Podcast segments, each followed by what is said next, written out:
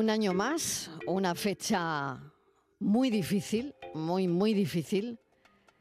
Este día, 24 de enero, sombrío, doloroso por la desaparición de Marta del Castillo. Yo me encuentro sin palabras cada año, de verdad, eh, frente a la tristeza profunda ¿no? que ha marcado la vida de sus familiares durante todos estos años, ¿no? que no hay consuelo suficiente para, para el vacío de la ausencia de Marta, ¿no? que ha dejado en los corazones de toda su familia, en la memoria colectiva de quienes compartimos el dolor de sus familiares, ¿no? Cada año que pasa, ¿no? Cada año sin respuesta, sin encontrar a Marta.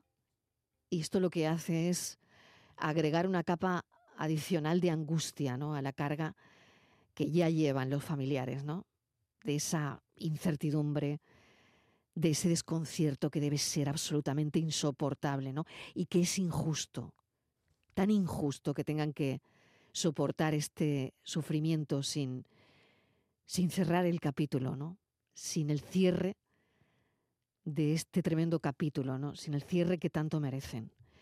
Así que mm, estas palabras que yo les digo a través de la radio, pues pueden ofrecer poco, ningún consuelo, ¿no? Pero yo quiero seguir expresando eh, mi más profundo respeto por, la fortaleza que han demostrado el padre, la madre, la hermana, los abuelos de Marta del Castillo durante este viaje tan difícil.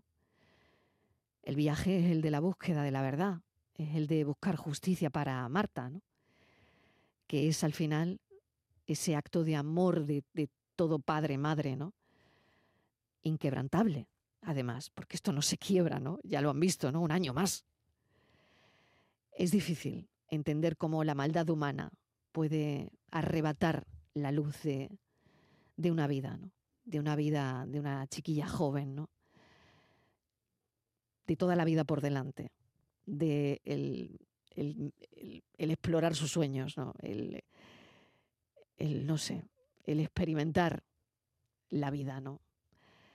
Así que bueno, esto es simplemente lo que con lo que quería arrancar ¿no? este tiempo de, de radio. 15 años después, el cuerpo de Marta del Castillo sigue en paradero desconocido. Las esperanzas de su familia ahora están centradas en un informe pericial del teléfono móvil del asesino confeso, Miguel Carcaño, que en todo este tiempo ha dado siete versiones diferentes de los hechos. Así que, bueno, pues no sé lo que habrá que esperar ahora. Patricia Torres, bienvenida. Hola Mariló, buenas tardes. 5.475 días, Mariló, buscando a Marta del Castillo y se vuelve, como bien decías, a conmemorar otro aniversario del asesinato de la joven sevillana Manos de Miguel Carcaño en su piso de León 13. Hoy la han recordado de nuevo eh, han reclamado avances en la investigación para lograr encontrar el cuerpo de la joven, buscada sin éxito en numerosos eh, lugares y con la última esperanza en ese informe pericial eh, tras el clonado del, teléfono móvil del Carcaño y que ha dado resultados y sobre todo hemos conocido estos días, Mariló, mensajes, mensajes que, se escribió con, con su novia Rocío en el año 2009, el 10 de febrero del año 2009. Fíjate, Mariló, 11 días eh, después de, la desaparición de, Marta. Eh, ella le escribe diciendo lo que le echa de menos y hay un mensaje también un poco enigmático que habla de un punto cero. Dice, llama a mamá luego y dile que si mañana puedes venir porque como ayer fue esta gente al punto cero, no sé si podrás eh, venir. Estos son mensajes posteriores al crimen, concretamente, como he dicho, 11 días después. Mensajes que Miguel nunca respondió, al menos desde el móvil, ahora analizado por el perito. 15 años después de aquel fatídico 24 de enero, los familiares de Marta siguen sin saber qué le pasó realmente a la joven, pero están convencidos de que hay alguien más en su desaparición. Y así lo ha manifestado el abuelo de Marta, José Antonio Casanueva. Sí, sí, alguien lo tiene que saber, no tiene más remedio porque él solo no podía hacer todo el, trayecto ese de deshacerse del cuerpo de Marta. Hay más gente que lo sabe, mucha más gente. José Antonio recordó la semana pasada que a sus 86 años le quedaba poco camino en la vida y volvió a avisar de la existencia de una mano negra que estaría impidiendo el esclarecimiento del crimen de su nieta y de que los jueces están matando en vida a toda la familia. Hoy en declaraciones a Canal Sur Radio ha confesado que sigue mirando el buzón por si alguien deja alguna nota que revele dónde se encuentra el cuerpo de su nieta. Siempre pienso eso y miro los buzones todos los días. Este está vacío, diariamente lo abro. Cuando bajo, lo primero que hago es mirar el buzón por si encuentro alguna nota que nos indique, que nos mande un mensaje, lo deje en el buzón si no quiere y nos indique dónde puede estar el cuerpo. El mediático caso de Marta el Castillo Mariló fue más allá, eh, convirtiéndose en uno de los detonantes que condujo a un importante cambio legislativo, la prisión permanente revisable, aprobada en el año 2015. Ahora bien, su asesinato hoy en día, con la legislación vigente, sería considerado un asesinato machista, cosa que en su momento no eh, sucedió. Los padres eh, de Marta seguirán buscando hasta el final de sus días, con la única esperanza de poder llorar el cuerpo de su hija y cerrar, sin duda, el capítulo más triste de vidas. Desde luego, nosotros queríamos hoy hablar de ello, eh, mencionarlo, mm, arrancar la tarde en tu búsqueda con Marta, con Marta del Castillo, con lo que, bueno, ha dado de sí mm, esta mañana, el, el día de hoy, ¿no? Y sabemos que nada puede cambiar el pasado ni aliviar completamente el dolor presente pero Andalucía comparte, sigue compartiendo el dolor de esta familia y seguimos esperando el día en que el cuerpo de Marta pueda, pueda aparecer. No hay que, tampoco perdemos la esperanza. Así que en estos momentos, mm, ojalá que los familiares puedan encontrar, sigan encontrando, mejor dicho, la fuerza, ¿no? La fuerza para seguir adelante y para mantener viva la esperanza y que la memoria de, de Marta ilumine ese camino hacia la verdad y hacia la justicia que tanto se merecen sus padres, sus abuelos y toda la familia.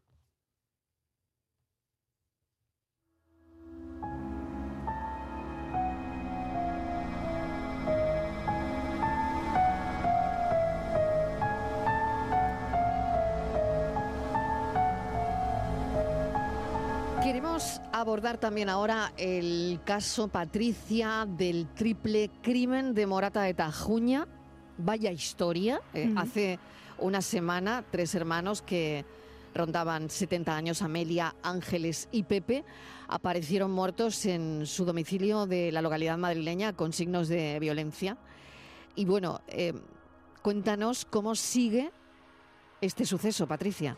Pues eh, este lunes, eh, Dilawar Hussein, de 42 años, origen pakistaní y nacionalidad española, confesó su implicación en ese triple asesinato. La última hora es que el juez ha decretado prisión provisional comunicada y sin fianza para este hombre detenido eh, por el triple crimen de los hermanos de Morata de Tajuña, por ese riesgo de, fuga y por la posible alteración o destrucción de pruebas. Lo que conocemos de esta confesión, Marilo, es que él se presenta ante la eh, dependencias de la Guardia Civil, diciendo yo soy el que ha matado a los tres eh, hermanos, confesando los hechos. Eh, este hombre conocía a los hermanos porque había sido inquilino, le habían alquilado una habitación con, con anterioridad, lo hicieron como medida desesperada por, pues, por ese bache económico que atravesaban las hermanas tras sufrir estafas a manos de timadores del amor. Estaba siendo buscado por las autoridades este hombre desde que también tuvo un episodio anterior con, una de las eh, fallecidas. El motivo de aquel ataque en su momento no está claro, aunque algunos allegados apuntan que el agresor ya acusaba a su víctima de haberse apoderado de, dinero que, él tenía guardado en, la habitación. Eh, otros, en cambio, señala que, la culpaba de haber dilapidado pues, buena, cantidad de, de dinero que le había prestado en su momento a cambio de una alta rentabilidad en la devolución, Marilo. Así que ese es eh, lo que tenemos por ahora, eh, datos de, este caso en, este momento. Claro, y mm, no sé, Patricia, qué ha revelado la autopsia preliminar realizado, eh, que han realizado a los tres hermanos, ¿no? Porque, bueno, está claro que parece que el móvil es el dinero, o, bueno, la investigación va por ahí, y lo que ha trascendido a los medios de comunicación es el dinero, ¿no?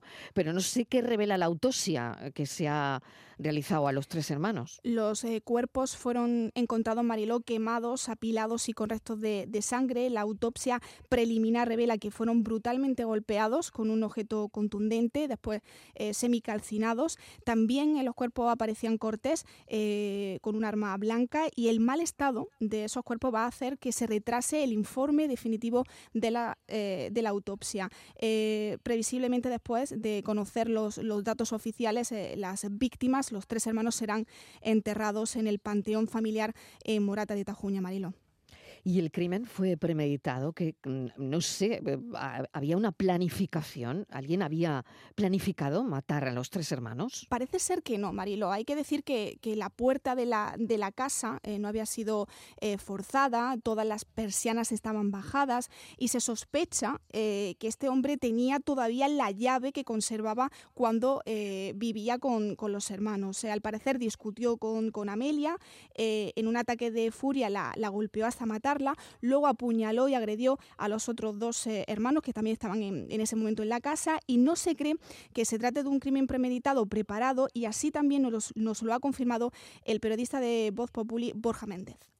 El crimen sospechan los investigadores que, no fue premeditado. Es cierto que después de salir de prisión mantuvo, mantuvo varias conversaciones con, las hermanas, eh, las amenazó para que las devolvieran, le devolvieran el dinero que, le había prestado eh, y esas amenazas fueron a mayores. Es cierto también que, estas mujeres eh, ya en, los últimos, en las últimas semanas, en los últimos meses ya ni le contestaban a los mensajes al, al pakistaní. se, se presupone que la idea de este hombre no, no era un crimen premeditado, era simplemente eh, amenazarles, incluso agredirles, eh, pues para que le devolvieran el dinero. Él sabía perfectamente que, esta familia eh, pedía recursos a terceras personas y se intuía que en la casa pues tenían más dinero del que en realidad luego le decían.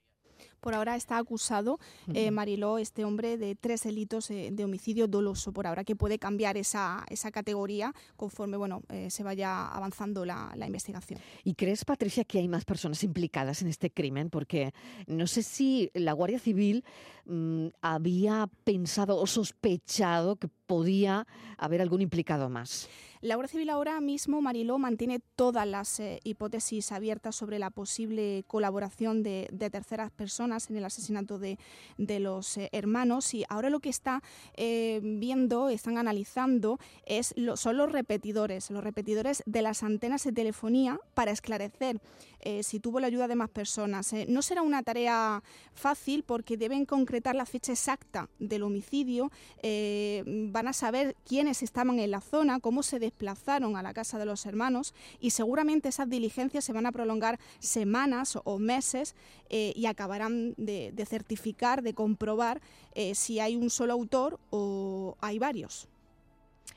El grupo de homicidios de la Unidad Orgánica de la Policía Judicial de la Guardia Civil, pues lo que está intentando es completar este rompecabezas, este puzzle que sigue, que sigue en el aire, ¿no? Con un montón de, cabos sueltos, ¿no? Y eh, respecto a la estafa amorosa, ya eh, nos quedan dos minutos, Patricia. Em, ¿Se está investigando también este asunto? Porque, claro, por un lado eh, está el tema del dinero, pero claro, creo que por otra eh, parte está la estafa amorosa.